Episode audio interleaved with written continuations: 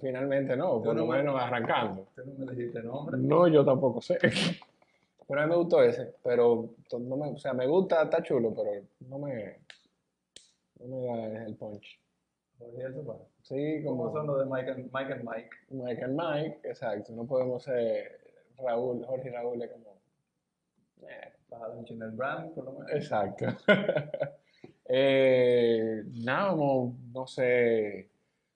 Vamos a, a arrancar la idea, no sé si tú quieres explicar un poquito de la idea de, de lo que estamos haciendo, de lo que estamos inventando hoy. Yo estoy aquí nada más para responder cosas. Ah, ok, pues le explico yo, el host, el comunicador.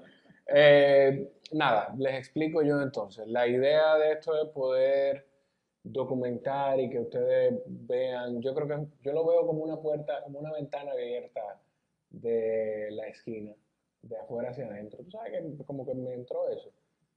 Porque vamos a tener conversaciones similares a las que tú puedes tener con cualquier atleta, pero también como la que tú y yo tenemos cuando hablamos de, de cualquier evento, de cualquier actividad, O de fitting. o de, fi- o de fitting, o de bici nueva, se puede, si no.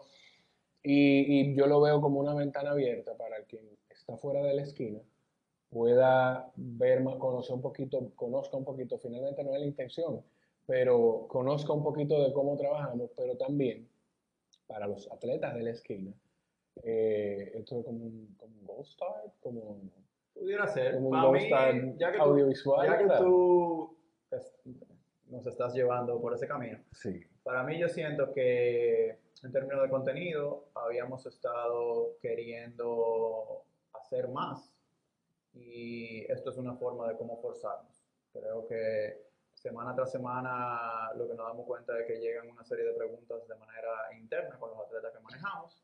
Eh, a veces llegan por DM, a veces llegan por los comments. Entonces, eh, por épocas y por momentos quisimos responderlas. Eso se vuelve un poquito más esporádico y esta es la primera edición de un invento de ver si lo podemos hacer de manera recurrente. Quizás no tan formal como habíamos estado haciendo con el deporte, exacto. que tiene sus retos de manera particular y tú y yo lo hemos conversado eh, fuera de cámara Claro. extensamente y que además de esas personalidades que aportan muchísimo, pudieran venir a sentarse donde estoy yo sin ningún problema. O en aquella silla también. También. eh, Corre, corre de la cámara. allí. Sí. Pero definitivamente es que esta esquina, que coincidencialmente no lo pensamos Mira, sí, en una esquina. eh, sea una fuente de información y que nos hagan llegar sus preguntas o de sus inquietudes. En nuestro interés está poderlo hacer semana tras semana Sí. y ir llevando como un review de lo que va pasando con nosotros.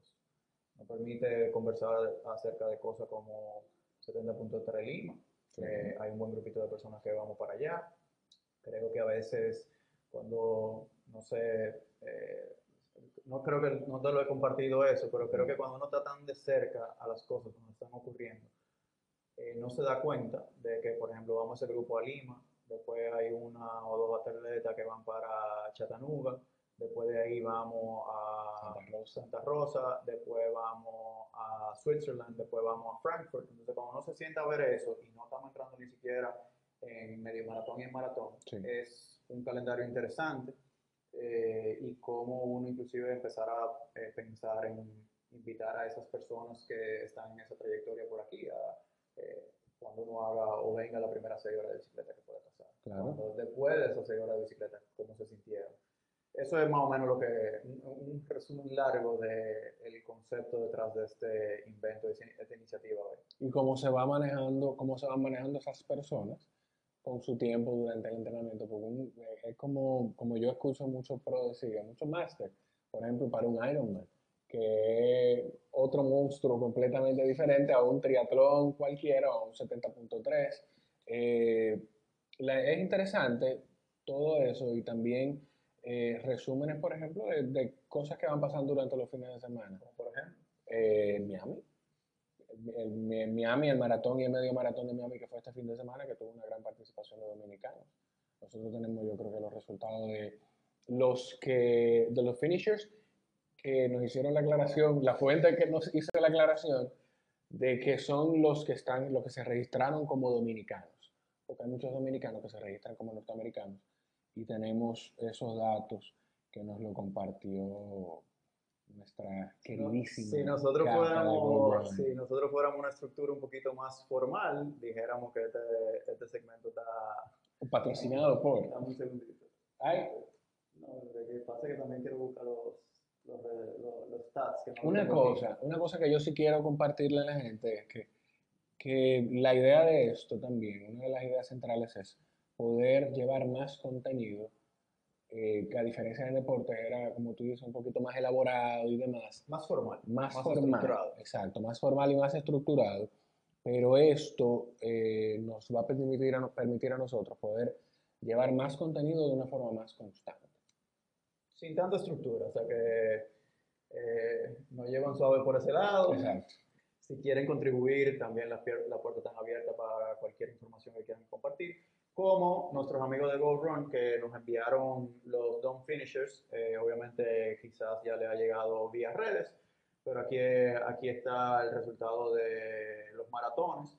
Nosotros hicimos un chin de numeritos no muy extensos, pero la media, el promedio, es un 4.43 de tiempo. Eh, creo que anda un poquito por arriba de, de lo que quizá 4.30 es algo, habría que buscar siempre. Si fuéramos un, un programa full producido, tuviéramos el promedio de maratones. Tuviéramos. Bristol, Connecticut, en los headquarters de ESPN, pero no importa.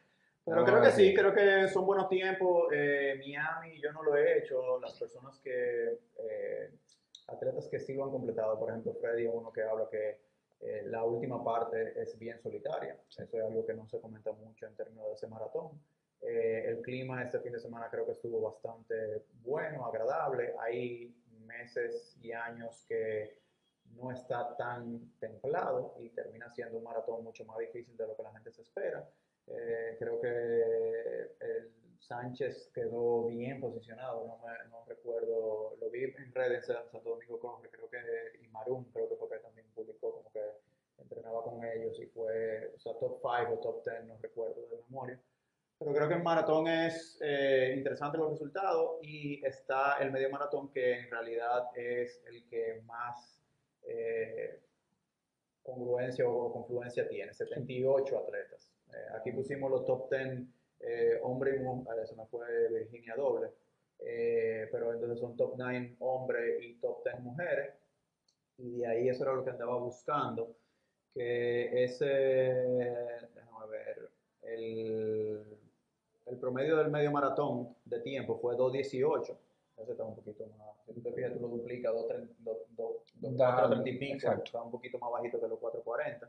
Eh, la mediana, 2.14, para la gente que no son muy de stats, la mediana lo que hace que divide lo, mitad y mitad. El O maratón. sea, hay mitad que están dos por, por más rápido de Mm, ok. 2.14, más lento de 2.14.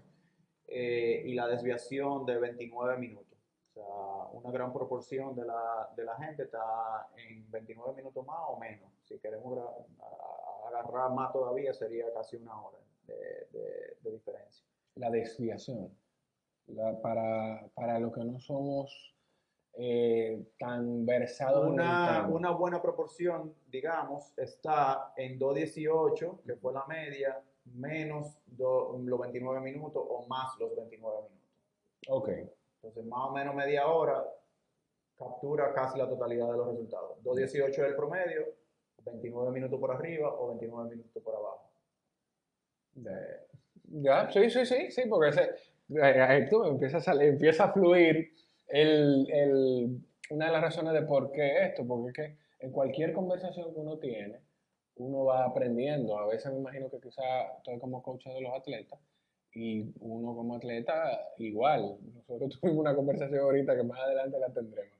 Tú sabes que ahí está Cueto, que Claro. fue otra vez eh, el primer dominicano en cruzar la meta. Eso es una carrera de fondo, de, una carrera de preparación de Cueto que no es eh, no está entre sus metas principales, el, el medio maratón de Pero es rápido como quiera. Exacto. Las mujeres, yo no me dio tiempo en lo que estábamos seteando aquí un poquito, eh, primera vez, eh, las mujeres eh, fueron 2 horas 29 el promedio. y interesante que la mediana fue 2 horas 26. O sea que también tight en términos de tiempo, la mitad y la mitad. Y ahí la desviación fue 27 minutos, casi lo mismo. O sea, 29 por arriba y 29 por abajo. pero creo que estuvo interesante yo dividí eh, ahí las chicas que completaron el maratón. Eh, hay, algunas, hay muchos primerizos. Hay cinco, cinco horas. Eh, el promedio de, las mujeres, con la mediana haciendo 5.14. Interesante que la desviación, bueno, en el primero, los hombres son 42, porque obviamente se sesga con el Sánchez, que está a 2.49, después casi todo están en 4 horas. Pero creo que sí, creo que Miami es una carrera para mí que si a mí alguien viene a preguntarme, yo no la recomendaría como una carrera. ¿Por qué? Porque es un reto entrenar en diciembre. Un reto entrenar en diciembre y nosotros estamos en un país tropical y contrario a lo que muchas personas piensan, digo, está en la fisiología de cada persona, pero está el tema de lo frío que, que es Miami igual en enero mucha gente arranca, el que no se orienta para dar el viaje, se va en, uno, en una licrita y sin, sin franela y pasan los primeros en tu mesa, yo creo, los primeros cinco kilómetros fácilmente. Mucha gente empieza a correr el maratón o el medio maratón con abrigos desechables para después que calientan. Es fresco, es fresco.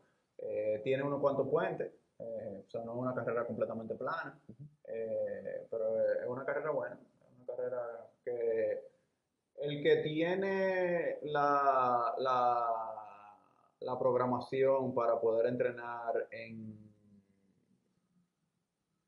en diciembre. La programación y la disciplina. Sí, a eso me refiero, a poder programarse lo suficiente para poder alternar entre los compromisos.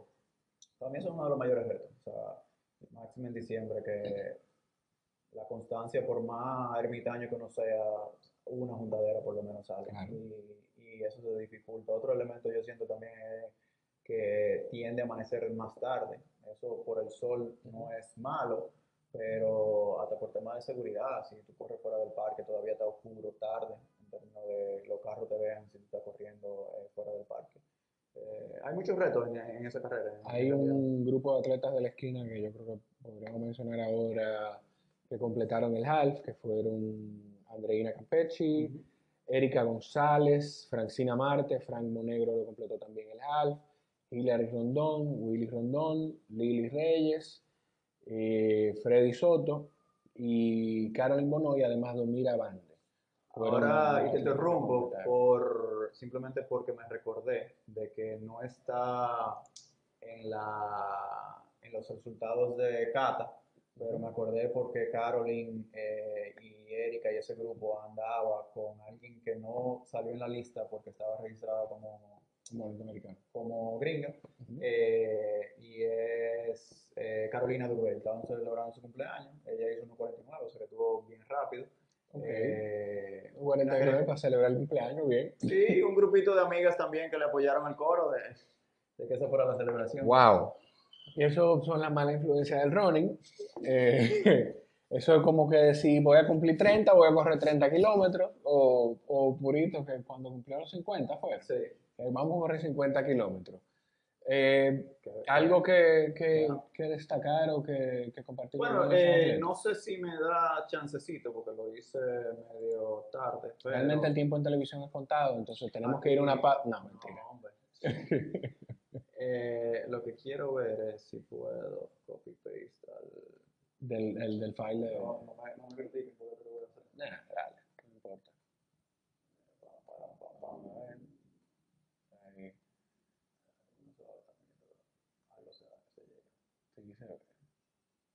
No sé si, si allá haciendo el corte, pero en Instagram no se va a poder ver. El punto es que si quieren eh, me escriben y yo trato de hacerle llegar, pero esto es más un tema de lo que nosotros hacemos de manera interna.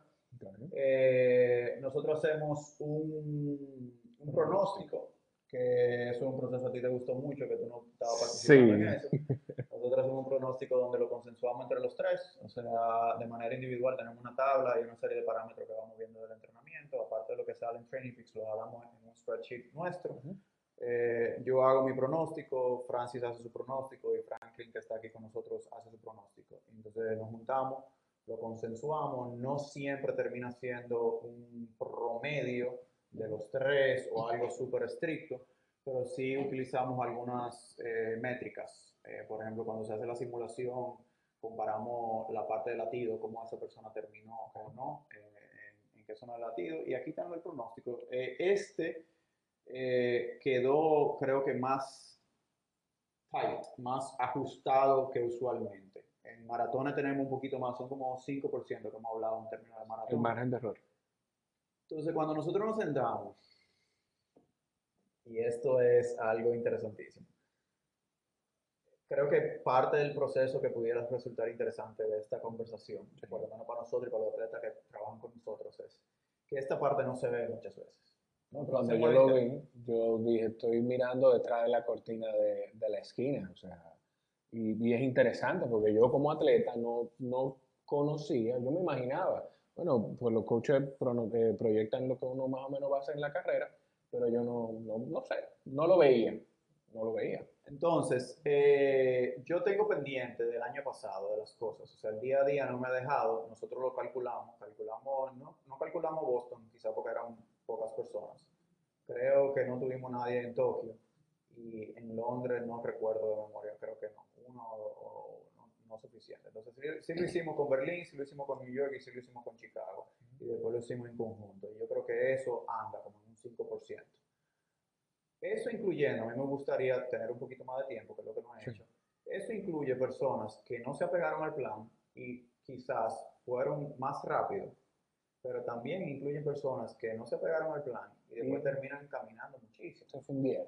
Entonces, en lugar de ser 4 horas 30, quizás terminan en 5, en 5.15. O sea que ese promedio, quién sabe, si sacamos la gente que no siguió el plan, nada más vemos la gente que sí siguió el plan, Sí, pudiéramos estar un poquito más cerca de aquí. claro. Quién sabe, no lo he visto, me gustaría verlo y, y- y eso fue lo primero que pensé cuando vi este resultado. En, en- en otro momento, eh, también el desgaste en maratón es mucho más eh, pronunciado, eh, mucho más catastrófico en el momento en que uno va muy bien, pero ya después entonces tiende a caminar. Aquí todavía las duraciones y también eh, Domira es una persona que está entrenando con nosotros desde, desde Miami. Eh, llegó creo que fue vía CUSI, eso me lo, me lo debería ella eh, confirmar, pero creo que fue por esa época nosotros estábamos haciendo lives eh, con CUSI y demás. Está, fue, su primera carrera, eh, ansiedades normales de, Su primer medio maratón fue este. sí, ansiedades normales, también con eh, pronóstico de entrenamiento un poquito complicado, viajes y demás. Eh, Súper contenta y inclusive con ella tuvimos 5.6%, 5.7%, o sea que estamos un poquito por arriba. Eh, ella dice que le, le le pegó un poquito el, el- el calor al final, pero por ejemplo, alguien como Andreina, eh, creo que ella eh, no está excesivamente contenta, su PR es 1.55, eh, por ahí anda. Eh, y, y lo hizo un poquito más rápido de nuestro pronóstico, pero todavía no tan cerca de, de- de su, de su PR. Eh, Erika un poquito por arriba, ella dice que siempre le pronosticamos y siempre se tira sus dos minutos por arriba, pero todavía un 2%. Entonces, Pero a qué, por ejemplo, el caso de Erika, que tú, tú mencionas, que ella dice que siempre le pronostican, pero siempre ella termina un poquito por arriba. ¿Qué tú crees? ¿Hay un factor mental ahí? ¿Hay un factor de quizás de guardarse Corrígeme, demasiado? porque yo a veces tengo, o sea, mi memoria es buena, pero corrígeme, Franklin, si ella no corrió a mí, oye. Ah, bueno. Que fue lo que yo le dije, a veces, y, y, y yo creo que fueron de las notas que habíamos puesto eh, de contexto, yo Sí. me puse unas notas y aún me acuerdo. Que la cosa es que se pierde, nosotros somos quizá localmente, porque yo me comparo con mucha gente de fuera y nos falta muchísima cancha en términos de a donde a mí me gustaría estar en términos de estadísticas y data y que yo manejo, que manejamos como equipo. Pero quizás la percepción que hay es que somos enfocados mucho en tiempo, en data, en desempeño. Eso está claro, yo lo entiendo. Ahora, la data no puede verse sin contexto. Yo cuando entramos y nosotros estamos haciendo, una, y eso es lo que algo que le, le refuerzo mucho al equipo, cuando entramos a ver un archivo y hay un archivo que no está muy claro, la primera pregunta es, cuéntame qué pasó. Sí. Yo no puedo por un archivo empezar a hacerme una historia de qué pasó. Porque yo no puedo inventar mil cosas. Claro. Pero es muy difícil que el archivo te diga, mira, me cayó un perro atrás, entonces esa aceleración que tú, se ve una aceleración. En el parque se me atravesó uno de los suicidas que cruza sin, sin mirar para ningún lado la calle, en la bicicleta. Entonces yo puedo ver que hay un aumento o un descenso de paso, un aumento o un descenso de latido, pero la razón por la cual solamente me la puede contar la persona que vivió esa experiencia. Entonces nosotros pedimos mucha retroalimentación, tú lo sabes, en términos de comentarios, Sí. y ya con ese comentario, con ese contexto, yo puedo y podemos como equipo acompañar. Entonces hago esa salvedad en un paréntesis en, términos de feedback. ¿Qué tiene eso que ver con, con, con Erika? Que si yo no supiera que ella corrió un millón en olla la semana anterior, yo puedo entender que ella tuvo un 1.95%, fueron dos minutos. Sí. habiendo hecho 2.21, que son cerca quizá de sus mejores tiempos, uno de otro casi igualito, porque creo que fueron 20 o 30 segundos de diferencia entre los dos. Entonces, ¿qué más data que esa? Es así. Es, es como tú dices, el contexto de la información. Yo, eh, Sheila empezó hace poco a entrenar con la y yo le digo constantemente, comenta lo que tú pones, trata de comentarlo inmediatamente tú terminas, que a veces uno dice la cosa y no la hace tal cual, pero bien. Y yo lo digo y le digo, porque es que no es nada más los números, ellos necesitan ver por qué esos números dan de esa manera. Ahí, ahí había un tema con, con las pulsaciones, con los latidos. Ah, no, pero que yo no arranco a correr y ahí estoy. Y, y Franklin hizo el comentario. Mira, eh, a Jorge que te preste el, el strap, el heart rate del, en el pecho y prueba con eso. Ya ella tiene su heart rate porque ya, ya vemos que hay un margen de error muy grande con, el, con aquí. Si queremos podemos El entrar en contexto. eso, sí, contexto y podemos hablarlo. Hay personas con lo que no hay mucha diferencia en términos del monitor de, de- de- del reloj de, muñeca. Podrían tener que ver hasta con la sudoración de la gente. A veces flojo o no flojo, si está sucio o no sucio. Hay mucho más variabilidad. ¿Qué Claro. sucede? Es mucho más cómodo no tener que andar en el strap. A veces si uno va al trabajo, se le quedó en la casa, es mucho más fácil. El mío tiene de muñeca. Yo, como soy nerdo, uso mi vaina de pecho, o sea, sigo con él. Pero definitivamente lo que recomendamos es si alguien quiere y tiene duda, que haga una prueba para sacar su monitor, su, su latido con el de cosas. Y quizás tiene dos zonas y ve cómo uno lo maneja. O sea, eso es completamente válido. Eh, de ahí brinco, por ejemplo, a Francina, contexto. Francina le salieron una ampolla en los pies y salió un chin más rápido de lo que debía. Y como quiera fue quizás su segundo, su tercer tiempo más rápido. Entonces, contexto. La diferencia del, del, del pronóstico es como 13 segundos. Entonces, en un mal día,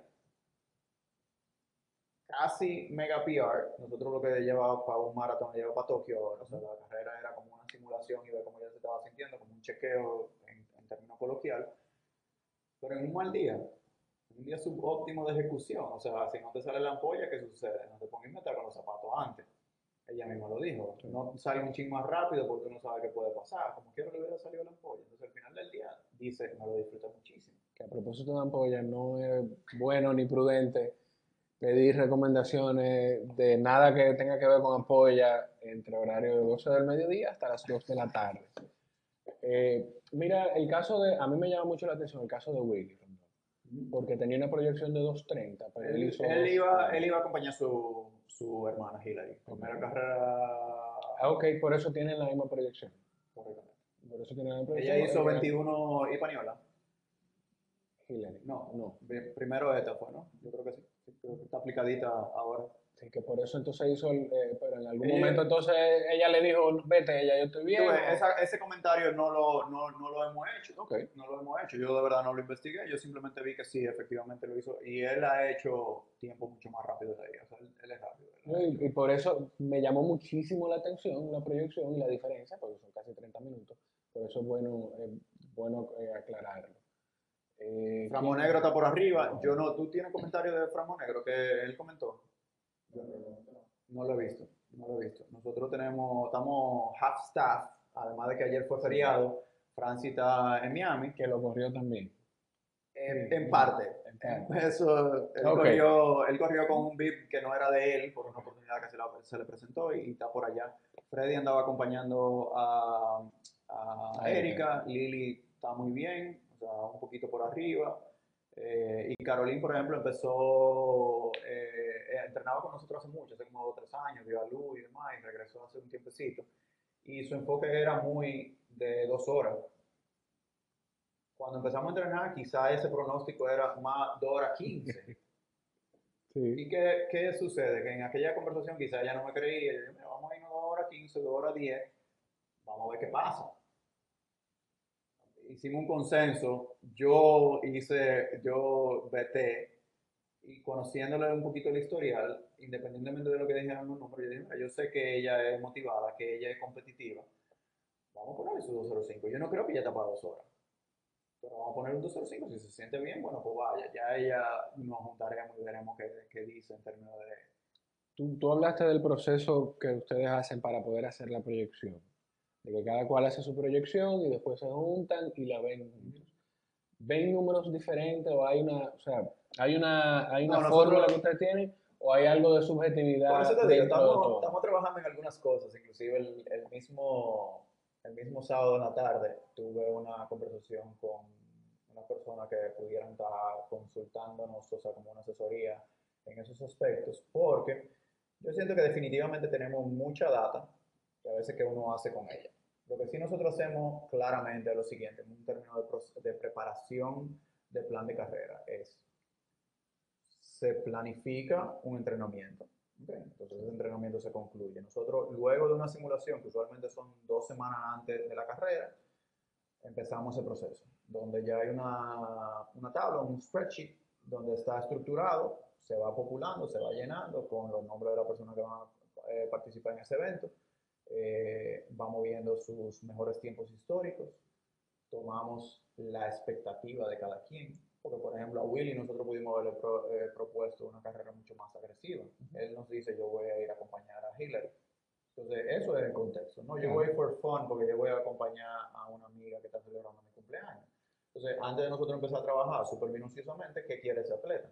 ¿Cuál es la expectativa? Y uno lo toma en consideración. Entonces tenemos prueba de 5K, ¿cuál equivalencia nos da esa prueba de 5K? Y ya después una serie de, de métricas internas donde vemos eh, en los entrenamientos recientes qué proporción de paso ha mantenido, eh, algunas divisiones en términos de latido y paso, o sea, algunas cosas que nos van indicando rápidamente contexto. ¿A qué me refiero? Una persona puede terminar rápido, pero si termina muy alto en términos de zona, quizás no puede aguantar mucho el ritmo por mucho más tiempo. Entonces, no siempre los atletas completan 21 kilómetros, no siempre, no siempre completan los atletas eh, muy- el ritmo de carrera por la totalidad del entrenamiento. Entonces, ¿qué pasa si ese ritmo de carrera empieza antes y esa persona ya está terminando en su threshold anaeróbico, o sea, en su umbral? Entonces empieza a tener problemas. Ahí entran algunas consideraciones donde me gustaría estar mucho más técnico en términos de pronóstico de humedad, pronóstico de temperatura, de clima en el sitio donde vamos, qué diferencia hay entre eso, o sea, de eso pudiera ser interesantísimo verlo. ¿Cuál fue el clima en el que se entrenó aquí? Esa data está disponible, inclusive hay algunos relojes que nos proveen data en términos de grados, qué temperatura, o sea, por ejemplo, ahora mismo ya lo vemos como ejecutado, se ejecutó, qué temperatura de humedad y, y- y- y temperatura ambiente en Miami con lo que se entrenó aquí. Hay un delta. ¿Cómo funciona eso? ¿A favor? ¿En contra? Ahora pudiera ser a favor, eh, pudiera ser en contra al revés con, con otro clima. Entonces, por ahí tenemos mucho todavía que mejorar, pero definitivamente tenemos un proceso. Ese proceso, cada quien, conociendo los atletas, con- viendo el contexto, pone un tiempo y luego lo consensuamos. Ese consenso es más una conversación dialéctica de cómo se está sintiendo esa persona, eh, el, el ambiente, cómo se siente y, y ya los números. sobre, sobre otras cosas que pasaron el fin de semana y aprovechando que mencionamos los atletas de la esquina que hicieron eh, el evento en Miami, también estuvo el Tour de Sufrimiento, Sí. Luis Manuel González, Luima, eh, lo completó. ¿Qué es el tour, el tour de sufrimiento, Raúl? ¿Y cómo y por qué una gente se va a inscribir en algo que se llama el Tour del Sufrimiento? Mira, la gente se inscribe eh, en el Tour del Sufrimiento si tiene una serie de amigos que no son muy cuerdos. Yo participé, es un evento muy bien organizado. Yo digo que, y los números de, de Luima me lo confirman, eh, nosotros cuando fuimos hace tres años, hace cuatro años, no recuerdo, eh, hace cuatro años creo. Eh, sí, hace cuatro años.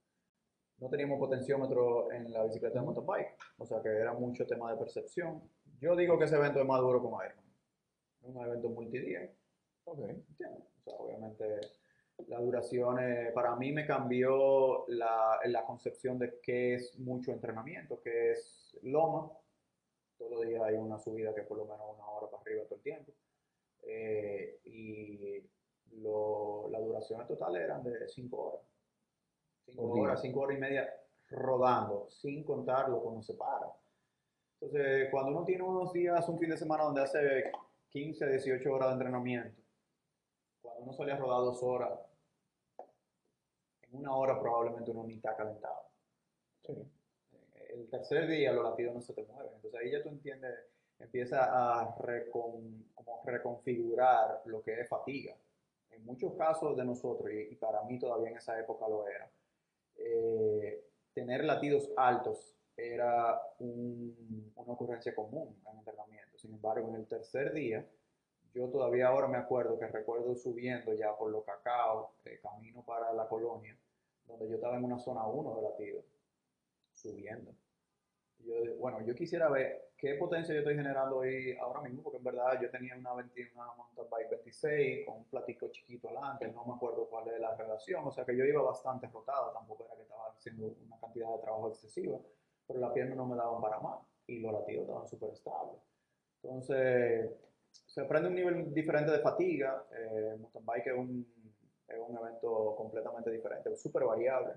Luima subió los archivos del, del primer día y de memoria creo que fue un 88% de intensidad por cuatro horas y pico, casi cinco.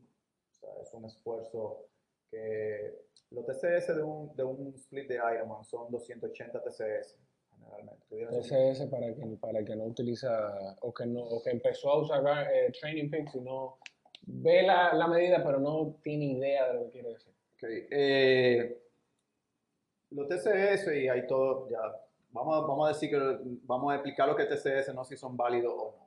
Entonces, TCS es una medida eh, creada por Training Peaks, eh, Frio y Kogan, donde quiere cuantificar eh, qué tipo de impacto tiene un entrenamiento en un atleta, en el cuerpo y fisiológicamente. Entonces, cómo eso se puede traquear independientemente de que sea corrida, independientemente de que sea bicicleta. Entonces, ¿cómo yo comparo si yo voy para quizá muchos corredores, si yo duro dos horas a paso de medio maratón versus cuatro horas a un paso súper cómodo? ¿Cómo yo lo comparo? O sea, no lo puedo comparar por paso, no lo puedo comparar necesariamente por latido, a veces los latidos están reducidos.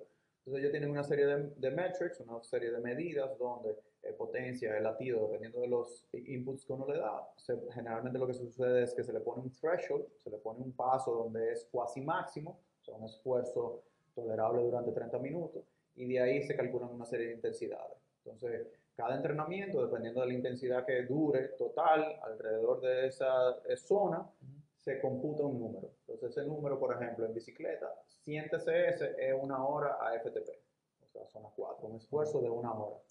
Imagínate que tú sales a querer romper el récord de una hora. ¿Cuál es lo más rápido que tú lo puedes hacer? Entonces, eso es 100 TCS. En Ironman son 280. Pero ¿qué pasa? Que son por 5 horas, por 4 horas 30, por 6 horas, dependiendo de la persona. Entonces, es una intensidad bajita. Porque es casi 3 horas, son casi 300 TCS, por el doble de la duración. Sí, pero tiene que ver con la distancia Eh, también. y que la intensidad. es Entonces, la intensidad más baja, claro. 6 horas, casi el equivalente a tre- hace 3 horas a esfuerzo máximo. El de Luima fue 380. Wow. O sea, fue, fue duro. Eso es contexto. Prepararnos para decirnos eso. Entonces, obviamente, Luima, Luima es mountain biker de viejo y entrena desde hace mucho tiempo, o sea, ese es su fuerte y a él le encanta el, el monte, entonces se re-energizes eh, allá, literalmente se va a Jarabacoa cuando necesita reseteo. Eh, y el clima tuvo para que él comiera con, con su, su dama, Sí. porque él le gusta ese clima un poquito más templado. Eh, tuvo muy, con mucha neblina, con mucho o sea, fresco para la temperatura nuestra local, eh, mucho lodo, mucha, esa parte dice que no fue tan divertida, eso sí no le gusta mucho el lodo. Pero definitivamente eh, en pareja con, con René, el segundo día no fue, no fue tan bueno, pero terminaron como quiera en una buena posición overall y primer día fue de podio incluso. correcto, yo creo que fue de tercero. Tercero. eh, tercero, tercero cogieron de total y cogieron inclusive, cobraron dinero al final. El primero yo creo que fue primero categoría. No, no, me, no, me, no me recuerdo de memoria. Eh, si tuviéramos mejor producido, Exacto. esos datos estuvieran un poquito más claros. Vamos a llamar a, a Connecticut, a ESPN, a ver si nos mandan a alguien. Bueno, yo creía que te iba a decir que íbamos a llamar a Luima, eventualmente vamos a Ah, llamar a ok, bueno, pues llamemos- podemos llamar una videollamada eh, por Skype a Luima. Ahí tenemos todo listo ahí. Sí, no. ¿Cómo se llama? ¿Productor, director? ¿Cómo se El productor, sí, el productor. Mira, eh, Raúl, ya moviéndonos un poquito sobre eso, me pareció muy interesante algo que compartimos. Dentro de esas conversaciones que nos reunimos a, a hablar del entrenamiento, pero también hablamos, cuando a uno le gusta mucho este deporte, es como cuando se juntan dos gente a hablar de pelota. Y dentro de las cosas que, dentro de las notas que hemos ido compartiendo, Ujú. está lo de Lionel Sanders Ujú. que ahora se ha ido convirtiendo en el favorito de muchos, el favorito sentimental de mucha gente después de ver la actuación. Mucha gente quizá no lo conocía también hasta ver la actuación en Kona. Eh, y el, haciendo una relación de lo que hizo en Chile en 2017 contra lo que hizo ahora en 2018, eh, hizo mejor tiempo overall, obviamente, volvió y ganó el evento.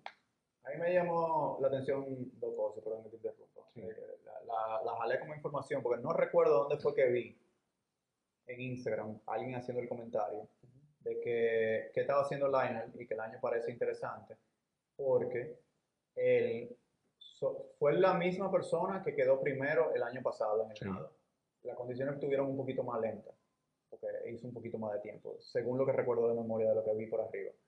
Eh, lo podemos buscar ahí. Están los, El año pasado el primero en salir del agua fue Felipe Barraza. Igual este año Felipe Barraza fue el primero en salir del agua. Eh, tuvo, salió un poquito más rápido, unos segundos más rápido, pero Lionel dos minutos y pico. dos minutos y pico más rápido en el agua. O sea, y, y eran cuatro minutos lo que había salido antes, casi cinco, y salió a dos y pico. Exacto. Y estamos empezando el año. Bueno, él salió de- del líder, el año pasado él salió a casi tres minutos, pero este año salió a un minuto y tanto, o sea, un minuto y segundo, menos de dos minutos. Salió este año, porque él hizo este año 26.51 y el año anterior 28.20. Hizo Lionel, y como tú dices, estamos empezando el año. Y, y es un tema de la preparación que él ha tenido. Él supo que él tenía una disciplina que trabajar, o la Tiene o mucho en tiene eso. mucho. Tiene mucho en eso. Él, él empezó a trabajar con, con Jerry, Jerry subió, yo creo que tú lo viste, lo vimos todo, lo compartió. eh, está nadando en el, en el Endless Pool Sí. y que volvió a entrenar con, con el plan de Jerry. Jerry tiene unos conceptos bien interesantes alrededor de la metodología de cómo él entrena. Yo comparto muchos de sus eh, conceptos a título personal. Y Jerry, Lionel tengo, tenemos tiempo siguiéndolo y para mí es uno de mis favoritos de hace mucho tiempo. Sí. Eh, y Jerry, recuerdo ahora, hace quizá cuatro años también, ahora está mucho más estructurado con el podcast y demás, pero él tiene una, alguien lo filmó en una, en una tienda de bicicleta donde él estaba dando como un- una sesión de nado y está en YouTube, es como de la A hasta la K. y él hace campamentos de centenares de personas, uno un fin de semana, centenares de personas que quieren, atletas máster y élite. Eh, yo lo que no recuerdo si es en Barbados, que es donde él es. Sí. Ah, bueno, pues ahí. Entonces lo que digo es, esa información está libremente disponible y no cuesta nada. Está en YouTube, no recuerdo cómo es, pero Jerry Rodriguez debe salir una lista y hay un playlist donde él, como de la a la K, él hablando de los conceptos. Él habla de usar snorkel, Él habla de estar eh, como una flecha, o sea, estar eh, taut, es lo que él dice, como rígido.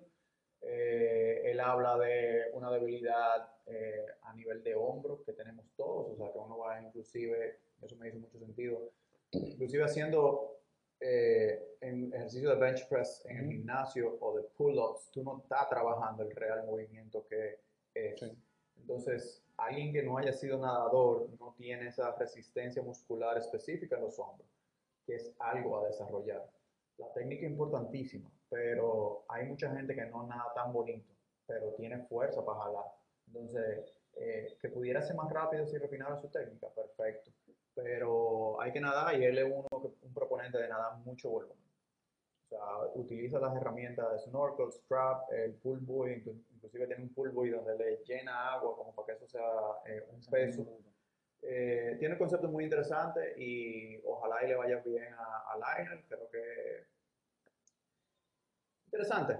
Javi, Kona. eh, creo que eso era algo que se había conversado mucho. Eh, Ironman cambia su forma de ranqueo y de clasificación eh, para darle una brecha. ¿Cómo es, cómo es el nuevo, el nuevo Yo, método? Javi clasifica validando su título del 70.3, completando un Ironman. Ya Correcto. él clasifica.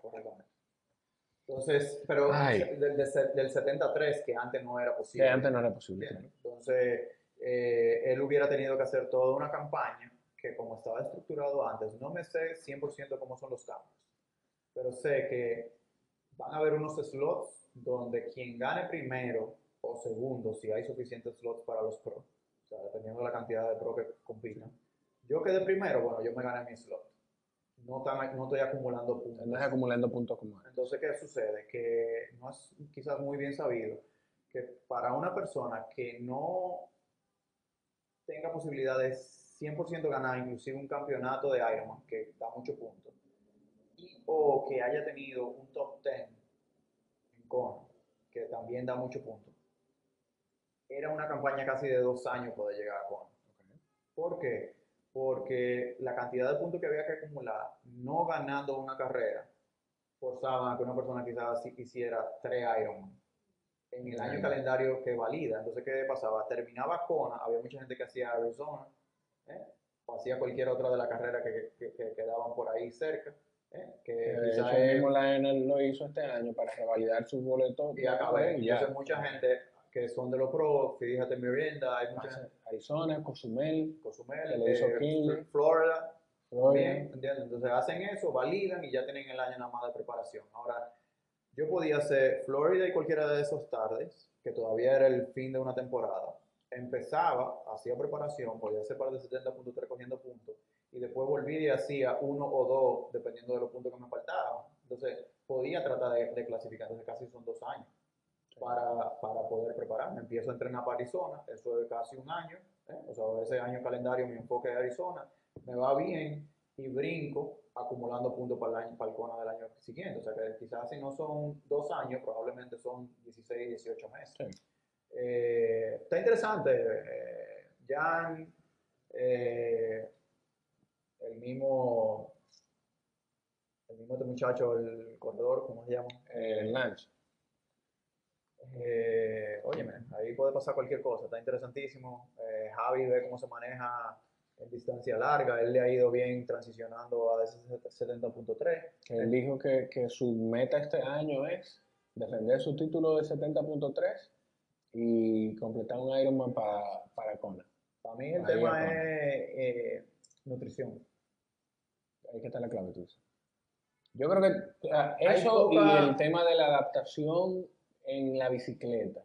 No Todo me- ese no tiempo, no. no me preocupa tanto. No, todo ese tiempo, o sea, pasa- de- competir durante 180 kilómetros en la bicicleta, el cambio no, no, no afecta tanto. Él, él- él entrenando probablemente ha hecho sus cuatro horas, sus cinco horas, y eso tú, lo, y eso tú agarras y tú... Ahora, el, el- el tema, cómo tú replicas condiciones de Kona en ambiente de carrera. Yo creo que tú me mencionaste un- una vez, yo creo que la primera vez que, que- que hablamos de este tipo de temas, eh, que él llegó a hacer un simulacro en Kona. Claro. Hace Antes de- Yo no sé si era cuando yo estaba o, o el año después, que fue cuando estaban Carlos y compañía. Eh, pero él tuvo, él tuvo lo publicó en redes, eso habría que ir atrás en el tiempo, octubre, y buscarlo, pero él fue, lo llevaron a ver, eh, y probablemente fue alrededor de la época de, de la Olimpiada. de Londres. 2015, 2014. Me parece, me parece, me puedo equivocar, pero creo que fue alrededor de Londres, quizá 2012 o 2013, cuando fue eh, Río fue 2016, Londres fue 2012. casi 2012 o 2013, yo estuve allá 2012. Y había mucha conversación alrededor de si Ironman iba a darle un bye a Al- al- los atletas olímpicos.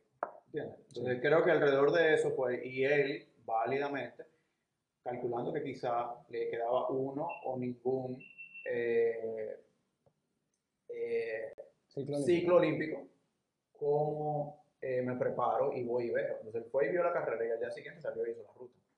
Y, y él, eh, el mismo caso de Javi, que, que es una máquina, o sea, Javi es campeón 70.3, campeón varias veces, campeón de Exterra, que, que es trail en mountain bike. Yo, no, yo te lo voy a decir, te interrumpo. Para mí lo impresionante de él ha podido ser transicionar, inclusive dentro de una misma temporada, a esas diferentes disciplinas variadas que tienen demandas eh, variadas. Pero yo creo que el, el- el paso de olímpico y half, claro, o sea, hay Es niveles... un poquito más cerca. es sí, un poquito más cerca a lo que hizo, por ejemplo, Alistair, que se ha querido enfocar, que va a enfocarse eh, también en ir a Kona y en los eventos de distancia larga. Sí, pero la- lo que pasa es que ahí ya es un tema de cómo tú varías intensidad, pero esa, esa cantidad, esa gente, aunque estén entrenando con olímpicos, están entrenando cantidades máximas disponibles a la semana. Y viven Pero, de eso. pero- viven de eso. sí, pero, pero a déjame yo, déjame yo hacerte resaltarte y reforzarte eso, a ver si tú me estás copiando. Yo creo que tú lo entiendes, pero no sé si... que quien esté- claro. La gente que compite en Olimpiada para un 5K corriendo, probablemente entrena el mismo volumen que alguien que está entrenando para un maratón. Sí. O bastante cerca. Te estoy hablando 10, 15, 20% de diferencia cuando las distancias son cuatro veces, ¿eh? cinco veces, 10 veces. Esa gente lo que están es cuánto yo puedo entrenar, cuánto aguanta mi cuerpo para entrenar. No están entrenando realmente para olímpico o para 70.3 o para Ironman. Varían las intensidades y dentro de eso hay conceptos en términos de programación como Gwen, que quizás no entrenaba tanto volumen de corrida. Entonces ya hay variaciones a título individual. Pero el que es pro es, ok, ¿cuánto puede aguantar mi cuerpo? ¿Y cuánto yo estoy dispuesto a entrenar? ¿Eso me funciona o no me funciona? Bueno, pues voy ajustando, pero no es porque yo estoy entrenando. Déjame entrenar para olímpico y yo voy a, probablemente no varía tanto. Quizá el- el- la variante son intensidad, como tú dices, de ejercicio de velocidad más para una distancia que para la otra, pero igual hay que tenerlos.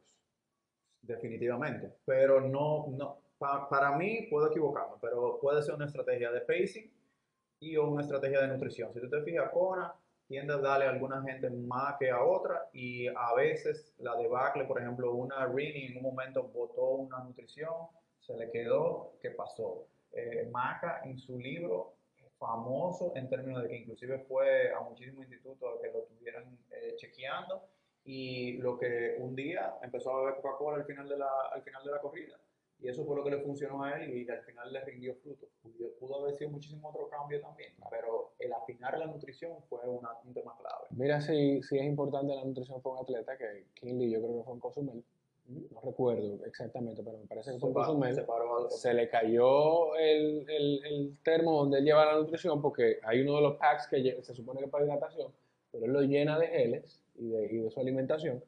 Se cayó y yo no había visto eso, un atleta pro apearse de la bicicleta a recoger su termo, Pero hay gente, importante. hay gente que siendo pro deja en el special needs de la bicicleta y de la corrida, más que la bicicleta, porque uno va rápido, deja su nutrición específica. Frederick Van Linder, Yo sé.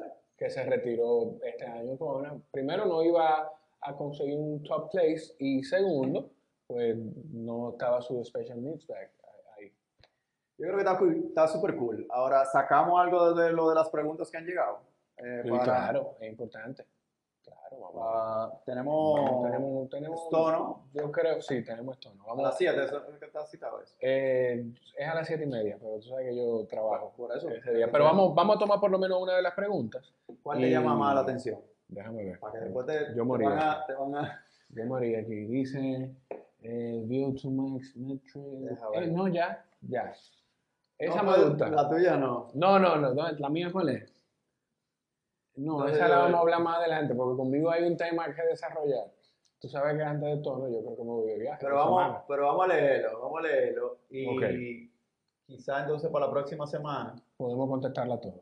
pues, o que la gente vote y diga cuál es Exacto. la que quiere próxima. O si quieren agregar preguntas, y, y es importante también, si hay cosas que, términos que usted oye constantemente y nada más que lo repite sin saber cuál es claramente el significado, escriba, escriba a la esquina del sofá, escriba arroba Jorge Chalhub, escriba por Facebook, por Instagram, hasta por Twitter, pero escriba y pregúntenos que nosotros vamos a contestar. Está la de Vivian, que es la métrica de VO2 Max, si es confiable en Garmin. Está la de Enrique, que es el, si O sea, es recomendable correr en treadmill. Si difiere entre correr en la calle no. Ok. Y está... eh, dice, eh, eh, a una, una conversación que hemos tenido en múltiples momentos, creo Sí. que habla él es- de manera específica, me preguntó que cuál es la cadencia que se recomienda o que yo le recomendaría a él. Y, y digo que es específico, porque ha ido progresando esa pregunta, donde probablemente pocas veces se le habla la cadencia en una zona de power específica. Entonces Sí. dice cadencia en zona 3. Y me agregó un poquito de contexto que lo pudiera compartir en su momento dado, de cuál es la recomendable. y tenemos Jorge con el tema del fitting y de sillín y de cambio de bicicleta, que sí debería ser size para mí, lo que yo veo ahí importantísimo, aparte de cualquier cosa que tú quieras incorporar alrededor de, Sí. de fitting y sillín, es el tema del sizing en la bicicleta. ¿Qué es small, qué es medium, qué es large, qué es quiero? tú me, o sea, tú me, me remeneaste el mundo cuando me dijiste lo que me dijiste. Perdón, termina, termina el comentario. No, entonces elige tú, cuatro. Eh, primero, para que no se quede la gente en el aire, tú me, me remeneaste el, el- lo poquito que yo conozco cuando me, me hablaste de Snatch and Reach, Stack, and Stack reach. and Reach, que eso yo sí quiero que lo abordemos más adelante en, en- de lleno. Eh, a mí me llama mucho la atención y es una que yo veo mucho y escucho mucha gente hablar de ella, la del VO2 Max, que es una métrica que tiene Garmin, que creo que es de la capacidad que tiene tu cuerpo de, de llevar oxígeno a los músculos, de oxigenar la sangre, los músculos. Sí, sí, sí. Eh, Si es confiable, si tú tienes una idea Bueno, de yo, cuál es yo, yo quizá no voy a entrar en detalle de si es confiable o no. Yo lo que a veces es, de nuevo, contexto. Vivian me manda esa pregunta y el primer paso que yo doy es que tú quieres saber. ¿Por qué tú me preguntas? Usualmente tengo otra persona, Mirko, eh, que estaba casi verde eh, esta semana. Eh, tuvo un una complicación que dejó los zapatos. Lo siento, Mirko, si lo ves. eh, Zapato de rodar, de de correr. correr, debió correr de calcio. Ah, excelente. Gracias. Ya saben, hay que, tenemos que avisar para que si no, ¿dónde nos van a cerrar? Entonces, eh, iba diciendo, y, y- a título coincidencial, se lo dije inclusive a Vivian, le dije, mira, a veces la gente cree que yo relajo, pero ella hizo esa pregunta y creo que esta dinámica va a ser interesante por eso. El día siguiente me llegó un artículo de uno de los newsletters que yo sigo, Sí. que es de alpinismo, que lo puse inclusive en stories y lo compartí, alguna gente me escribieron, se lo, se lo mandé, donde si quieren también y quieren leer más, que una explicación mucho más extensa que la mía, está ahí disponible, escríbanme y se lo mando. Pero ¿qué sucede? VO2 Max, primero por ser nombre raro, chulo, gringo, eh, Llama la atención. claro, Mi VO2 Max es tanto. en términos de, de desarrollo atlético élite, se mide. Entonces, yo no me lo he medido, tú no lo has medido, entonces crea esa incertidumbre donde yo estoy. Y cómo yo me pudiera comparar con un número que yo estoy viendo, cuánto es Froome, cuánto es Lance, cuánto es lo que fuera. Entonces, ¿qué sucede?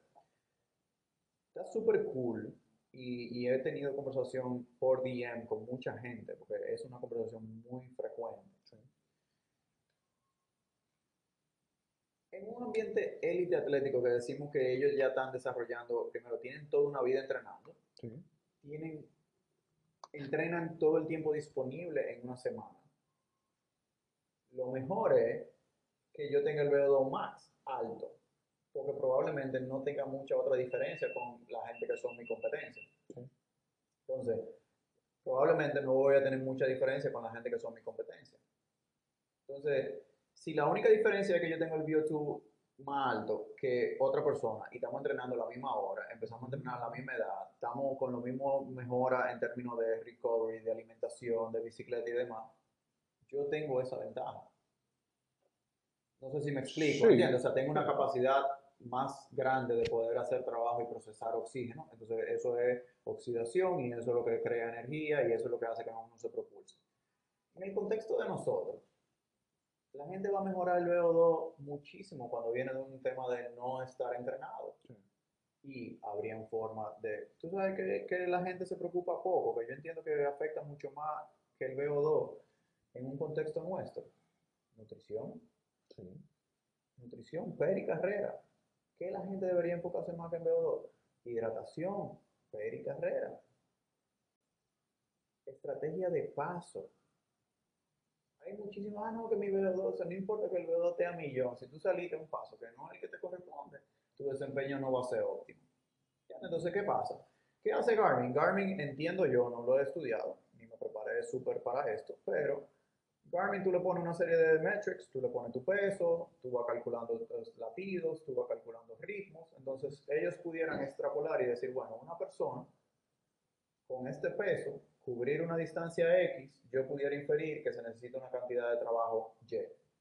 Entonces, si esa cantidad uno se va volviendo más rápido o hace una- un trabajo a un nivel de, de- de latido mucho menor, pues entonces yo estoy estimando que esa capacidad de procesamiento de oxígeno va subiendo. Eso es todo. Es, un- es- es una de progreso, de mejoría, definitivamente. Pero eso se puede ver en los pasos. Eso se puede ver en latido un poquito más reducido. Se puede ver en un ámbito del que uso de potenciómetro en bicicleta en una potencia más alta. Ahora, ¿qué sucede? Que pueden tener dos VO2 max igualito, pero alguien puede aguantar más tiempo en ciertos ritmos. Entonces, hay otros elementos en términos de eficiencia, por ejemplo, eficiencia en el correr, o sea, running economy, o sea, economía al correr. Dos personas que están utilizando el mismo oxígeno, uno es más económico. Entonces, a la larga, para un maratón, por eso se ven diferencias entre gente que quizá en- a la corta, 10 o 21, van a más o menos un mismo tiempo y todas las cosas iguales, en un maratón hay alguien que siempre va ganando. ¿Por qué? Porque es más eficiente, porque tienen otros componentes que no son VO2. Entonces, en un ámbito deportivo, el VO2 inclusive tiene, tiene un tiempo que no se le da tanta importancia. Inclusive, no me gusta a veces hablar porque hay un contexto, por ejemplo, con Lance. Se midió, o sea, hay un contexto de si él estaba dopado o no estaba dopado. Con el mismo Froome, Sky, no mide VO2. Entonces, ¿es porque lo van a dopar y no le importa el VO2? ¿O es que asumen que para ya tú llegar a un nivel atlético pro, tu VO2 va a estar alto? Hay otras cosas que mejorar que no son VO2. que afectan más el rendimiento. O sea, es buena la- el dato, es otra, otro tipo de estadística más que llevar de tu cuerpo, pero no es en, en los niveles masters, digamos, y todavía en niveles eh, pro quizás no es un, algo te- determinante. Y esto, y esto lo traigo ahora, no lo, o sea, lo pensé así, tengo mucho que, que lo leí ese libro, pero hay un libro que es súper tradicional eh, históricamente, eh, el, de, el de Jack Daniels, Running Formula creo que, que se llama, es un señor súper famoso en términos de coche de preparación. No ese señor que ustedes pensaron cuando hablamos de Jack Daniels. Jack Daniels, así mismo. Este Keep Running en vez de Keep No Walking. es lo mismo, exacto. Ese es otro, el de Keep Walking es otro. Johnny Walker. Entonces, eh, resumiendo, él cogió tablas estadísticas, Sí. cuánto corrió 5, cuánto corrió, cuánto corrió 21. Entonces, él tiene un concepto y a esa tabla está el B-Dot score, B-Dot, B corta, B corta D-O-T. Y él dice, se puede inferir VO2 por una prueba de campo. Pero eso es lo que hace Garmin. Garmin lo que, entonces lo que dice, él tiene inclusive velocity of VO2. Entonces lo que dice, ¿cuál es la velocidad que tú puedes soportar? Y se hace inferencia, inclusive ese, ese te da un número, que lo que te dice, si tú puedes soportar un paso de X de 5K, tú tienes un, un, un VO2 de X nivel. Porque para poder completar esa distancia en ese tiempo, tú tienes que procesar una cantidad de, de oxígeno para poder hacer ese trabajo.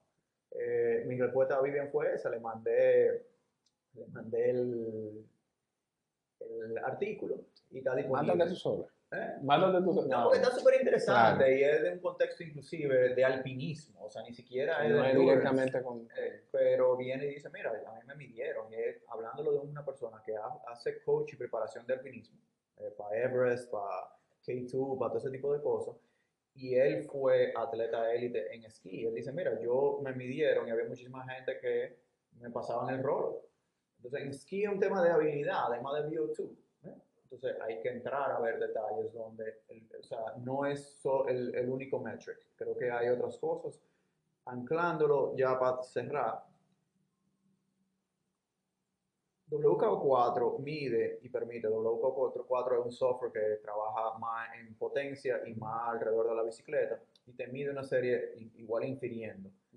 ¿Qué ellos han desarrollado? Ellos han desarrollado una, un- una medición que es time to exhaustion. Entonces, dos personas pueden tener el mismo VO2, pero uno puede aguantar más ese nivel de trabajo. O el FTP puede estar más cerca de su VO2 o por debajo.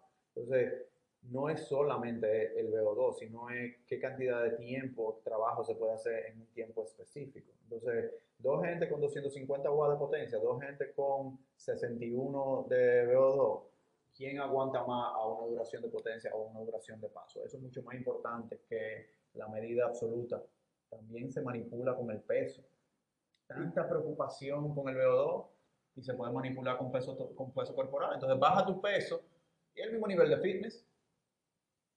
Tú bajaste tu peso, ¿pero por qué? Porque se reporta eh, milili- eh, litro por minuto entre kilogramos. Entonces, kilogramos, li- litro por minuto por kilogramo. Entonces, yo, yo Si de reduzco peso va a tener mayor cantidad de mililitros. tu peso. utilizar, moverse. Claro. Eh, Pero y como tú dices, tú mencionas lo de los pros, pero a los pros no se los miden por un reloj. Que nosotros ese, ese es otro factor. Sí, súper incómoda. Ese es otro factor. Nada, yo A creo que... ¿eh? A mí me gustó el invento. No sé a ti, a mí me gustó. Yo no sé, pero tú no debes que debe opinar. La gente Bueno, debe opinar. pero yo puedo venir aquí a hacer el invento y la gente que lo vea si quiere y ya. Bueno. No, mentira. Queremos que nos digan, eh, escriban por DM, dejen los comentarios en arroba la esquina del sofá. Después vamos a seguir cargando más contenido y vamos toda la semana a hacer esto, hasta que Y- el cuerpo aguante. Y antes de que escriban y digan súper chulo, pero fue más, más corto, lo que pensamos es quizá empezar a la parte que, que llame más la atención, eh, irla subiendo con el tiempo, que sea un poquito más digerible, para que lo vayan entendiendo así, o sea, no tienen que quedarse todo el tiempo aquí. Si tienen el tiempo disponible y les gusta, bueno, pues perfecto. Y vamos a, yo disponiendo de, de los recursos de la esquina, vamos a ver si podemos tener dentro de la página de la esquina del sofá que tú compartas quizás alguno de esos artículos, los links que llevan a los artículos que tú vas compartiendo, de lo que vas hablando. Definitivamente. Eh, es un reto. Vamos a tratar de ver cómo este invento va fluyendo. Eh, nosotros, si quieren información, eh, se pueden suscribir en la, en la página de la esquina, la esquina del sofá.com. Les sale un box, les sale una cajita donde ponen su email y ahí nosotros compartimos de manera periódica. No es todas las semanas, todas las semanas lo hacemos con nuestros atletas. Los artículos que yo recibo más retroalimentación alrededor de los atletas, de que lo mando toda la semana, cada dos o tres meses, a veces me pasa más. Por ejemplo, ahora iba a ser uno a final de año, no lo he hecho todavía. Ojalá saca tiempo ahora esta semana para hacerlo. Pero por ahí va, suscríbanse y si hay algo en específico, lo que puede ser mucho más fácil, cualquier cosa que pase aquí, que me escriban en DM, que te escriban Claro. a ti y tratamos de hacerle llegar. En lo que buscamos es estructura, no quiero prometer algo que no... Que no sabemos si podamos cumplir. Señores, Eh, gracias. Quede por ahí, muchas gracias. Nos Espero que les haya gustado y La semana que viene hablamos de lo que vamos ahora de esto no tri y otras cositas más. escríbanse de esto, no, no se queden fuera. Ya yo me inscribí. Apoyen a los organizadores locales, por favor. La carrera tan barata. Bye. Bye bye.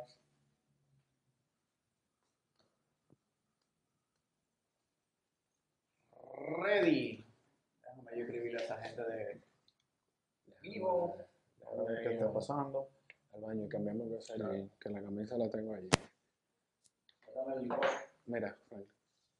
Gracias. Eh, darle el rojo, sino como para el lado, yo creo que. Al mismo rojo, como para el lado, ¿no?